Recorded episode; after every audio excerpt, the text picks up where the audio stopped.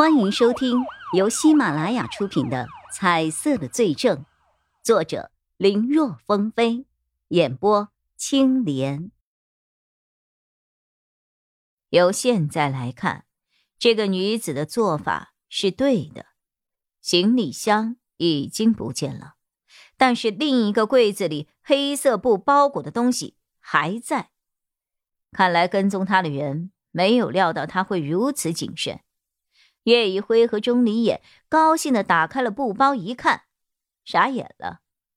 美女的自我修养之口红篇。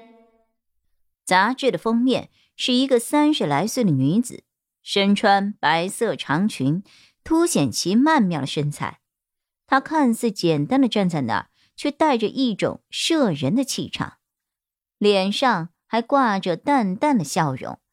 一双大眼睛充满着灵动和丝丝的魅惑，但是要说最吸引人的，还是那烈焰般的红唇，这如同一幅画的点睛之笔一样，将这个女子的气质瞬间烘托起来了。这这是什么情况呀？故意耍我们吧？如此大费周章，就为了藏一本美妆书？钟离眼气的差点没把书给扔了，叶一辉却没有那么急躁，毕竟他在那个女子身上看到了颜色，所以那个女子肯定能够给案子带来一些什么。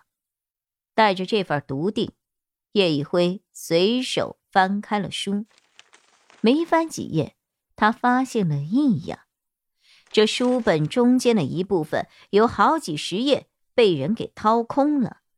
而这个掏空的地方，静静的躺着一枚黑色的 U 盘。新闻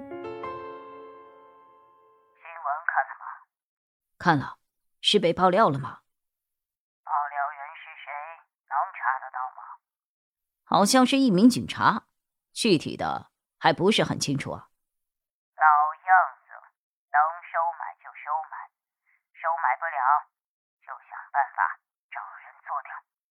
好，还有，你赶紧去找老 A，让他安排转移一下媒体的视线和风向。具体都需要做些什么呢？这个你只需要转达我的意思就可以了，其他的他明白。好，你也可以去把涉及咱们的一些痕迹，该抹掉的都抹掉了，以防万一。知道，我这就去安排。还有啊，这个月有一笔两千万的进账，到账后按照老规矩去洗牌了。好的。U 盘里就这么一段录音，其他的什么都没有，就是这些内容也已经包含了很多东西了，尤其是说话的这两个人，只要能够弄清楚。一切就好办了，会是谁呢？叶一辉的脑子里立刻浮现出了三个人：白丽蕾、海仁敏，还有海子吉，因为他们三个的身上都有颜色。叶一辉立刻去找来了白丽蕾的审讯视频，然后他又在网上找到了海仁敏和海子吉曾经出席过的一些会议，或者是回到母校演讲的视频内容。他把这三个人的声音都发给了孙伟策，让他给解析一下录音里说话的两个人到底是谁。对比的结果很快就出来了。对话中发号施令的是海仁敏，听命的是他的弟弟海子吉。这个发现让叶一辉和钟离眼还有孙伟策三个人都十分的振奋。可是。那个老 A 是谁啊？叶一辉的心里想着。之后，他们把这个发现告诉给了钟立国。钟立国听完之后，直接拍板抓人，因为这只是一个录音，也是一个孤证，并不能够说明太多。人家只要狡辩，这只是酒后胡言乱语之类的，他们也不能把人怎么样。所以。为了让这个事情能够有一个回旋的余地，钟立国决定暂时以调查经济犯罪为由，让经侦科的人把人给带回来。与此同时，他也让孙伟策和其他一些经侦科的人着手调查录音中提及到的那两千万的资金走向，还要看看这些人到底是如何将来历不明的钱给洗白的。调查方向就是两个人相关账户的资金走向以及行程安排等等。知道该查谁，去查多少钱，这调查的范围一锁定，调查的速度自然也跟着加快了不少。在负责去带海元敏和海子杰两人的警员刚回来的时候，孙伟策的这边已经查到了两千万的来源。这是一笔五千万的购买原材料的资金，在购买途中以原材料突然涨价等一系列的借口和手段。悄悄地将其从五千万中剥离了出来，然后打入了海子吉的私人账户。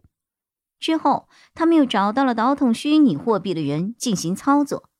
再之后，那笔钱的踪迹就查不到了。